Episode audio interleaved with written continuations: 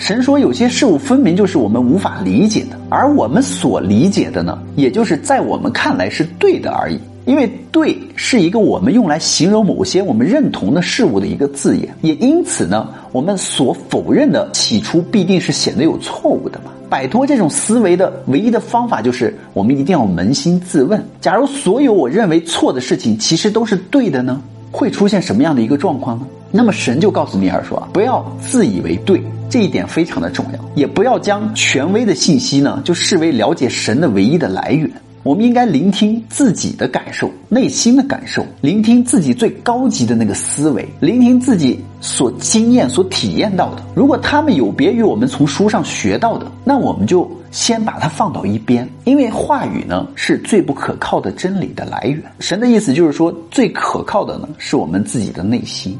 你真实的感受。接下来，尼尔问出了我们一直想问的问题啊：假如神真的存在，他为什么不以一种大家都能理解的方式啊，一种不容置疑的方式现身呢？神说他早就这么做过了，反复的这么做。比如当下啊，他就出现在作者的面前了，在他目光所及的每一个地方。那么显然，作者对这个回答非常的不满意。他说他希望神以一种模样显现出来，就比如说类似于耶稣啊，对吧？一种神本来的模样。那是神又说了，这是不可能的，因为他没有我们所能理解的任何模样，或者说是形状。因为神说我是无形的呀，所以他说我以一种人们能够理解的形式出现，人们就会永远的将他和那个形式联系起来。那如果神再以其他的形式现身给第二个人的话，那第一个人就会说啊，那并不是神，因为两次的显现的模样根本就不一样嘛。所以神呢，希望人们应该明白啊，无论神以哪一种方式出现，其实都无所谓，因为哪一种方式都是不容质疑的。这就解释了为什么我们人类的这个粒子可以组成无数种形态，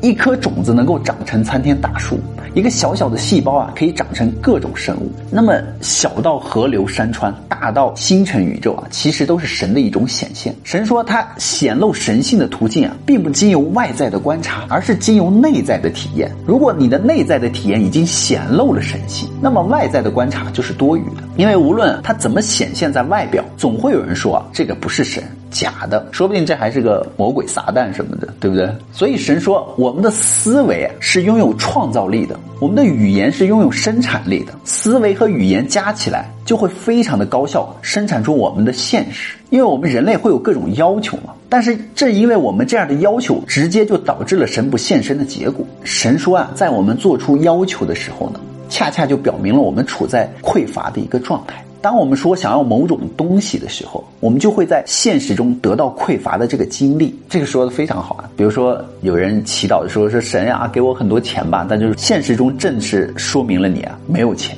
比如说，神呀，请给我安排一个好的工作吧。那么现实中就说明啊你没有好的工作。所以这种祈祷的方式啊都是错误的。神说，正确的祈祷从来都不是恳求。而是感恩。当我们为了自己希望现在生活中所拥有的经验而预先的去感谢神的时候，从效果上来说，神说我们就已经承认了它存在于我们的现实生活当中。所以，感恩是向神说的最有力的宣言。那么，这种肯定的宣言，甚至在说出口之前，神就已经做出了回答了。神说：“我们不能耍小聪明啊，不能拿感恩当做是操作神的一种工具。如果我们说神呐，为了这个和那个呀，我感谢你，同时呢，我又非常的清楚啊，我想要的东西根本就不存在于我们的生活中，或者是我自己都不相信自己能够得到那个东西，那就不要妄想神会啊将这个东西凭空的制造出来送给你。”或者说，假设我们明明知道某种东西不存在，我们又怎么能真的为了它而感谢神呢？所以作者又问了：有很多人的祈祷都没有得到过回应呀。那么神的回答是。根本就不存在祈祷，祈祷是表明事物如此这般强烈的一个宣言，当然是得不到任何回应的呀。因为所有的祈祷、所有的想法、所有的感受都是创造性的，你在多大程度上认为它是真实的，它就会在多大程度上出现在我们现实的生活当中。也就是说，最起码你要祈祷你已经拥有的，比如说事业、爱情，希望未来能够发展的越来越好。你不能说我还没有房子，没有存款，我就希望神给我一栋别墅吧，给我的银行里多打几个零儿，这种就肯定不行嘛。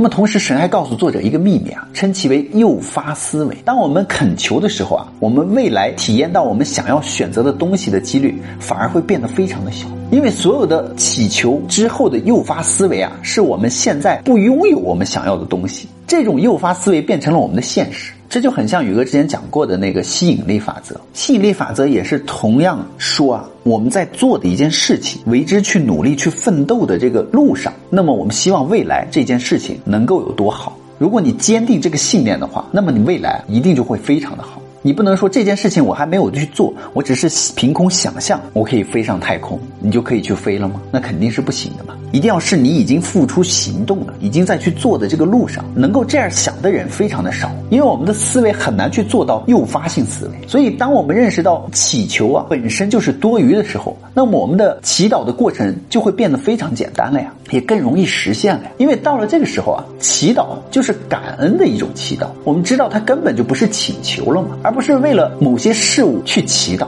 所以就成了感恩的一种宣言了。其实所谓的神也并不是高高在上嘛，我们每个人都能够与神对话，因为神就在我们自己的心里。从某个角度来说啊，生活就是灵魂创造的自我，那么认识自我、成长自我，所以能面对生活中的各种处境啊，无论好坏，都应该珍惜感恩，因为他们提供了一个选择成为真正自己的经验，所以这样我们才给了一个真正认识自己的机会。如果你正置身于生活的漩涡当中啊，身处于人生的转折点。的时候呢，那么与神对话会让你有一种豁然开朗的感觉。好啦，我们今天的视频就到这，别忘了宇哥与小唐的视频是每三天更新一集哦，别忘了订阅关注宇哥小唐的频道哦，拜拜，拜拜。